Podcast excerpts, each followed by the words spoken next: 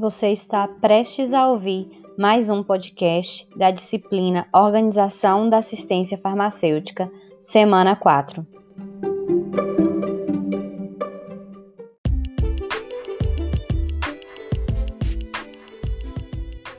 Olá, pessoal! Bom, nesse podcast eu gostaria de falar um pouco com vocês sobre programação de medicamento.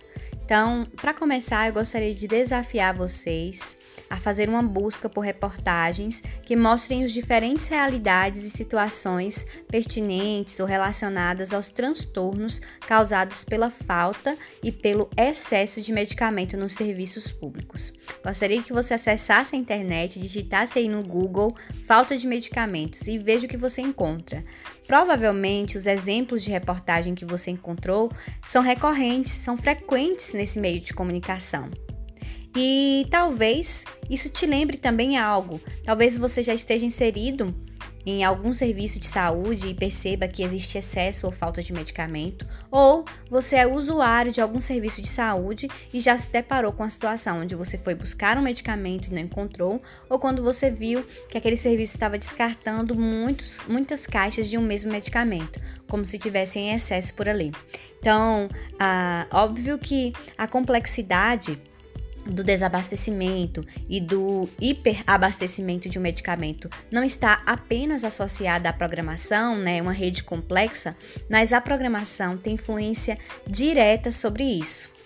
Então, eu, a reflexão que fica para a gente é: se no serviço de saúde, onde a gente tem contato, também a falta de medicamento ou excesso deles, por que, que, será que isso acontece? Nós sabemos, de acordo com o relatório do Banco Mundial, que esse financiamento em saúde, o medicamento, ele contempla muito uma parte muito grande desses recursos, cerca de 20%.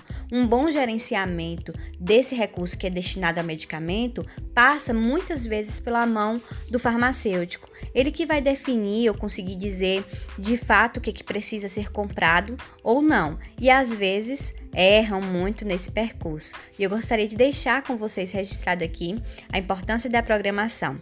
Mas antes de falarmos sobre o que é programação, eu gostaria de perguntar para vocês: vocês sabem o que é programar um medicamento?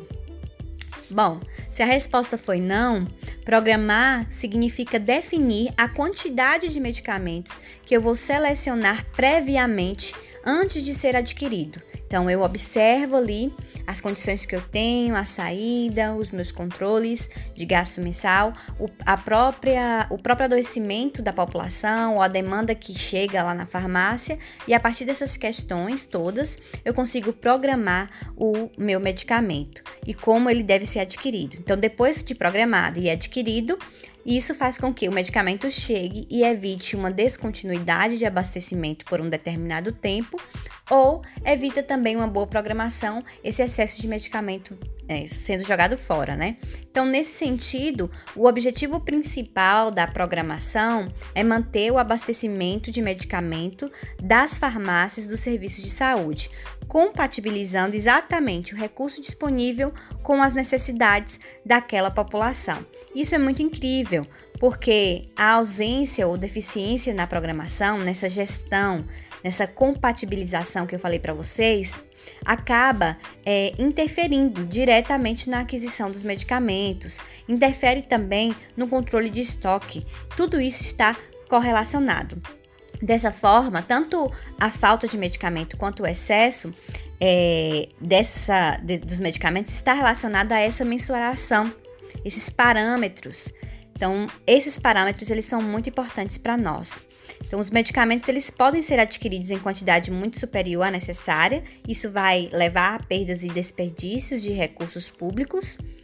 E, a, além disso, pode ocorrer essa falta. Então, nós devemos considerar a demanda desse medicamento, nós devemos considerar o perfil de adoecimento daquela população, nós devemos considerar os nossos controles de estoque, o que está saindo, né, muito comumente ali na farmácia, para fazer e identificar quais são as necessidades de aquisição dos medicamentos. Então, essas necessidades de medicamento se originam nos locais de dispensação. Talvez seja um dos pontos onde nós podemos, enquanto farmacêuticos, observar o que precisamos.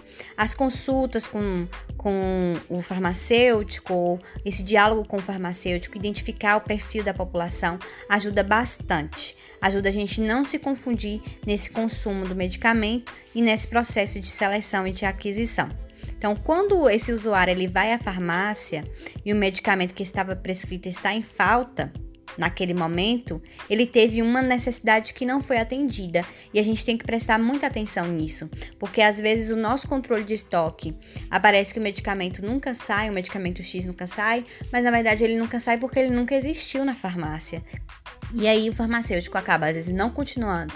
Ah, não vou comprar porque ele não está saindo. Mas você tem que observar, será que ele está na farmácia para sair? Se ele, não, se ele não existe na farmácia, não tem como ter saída desse medicamento.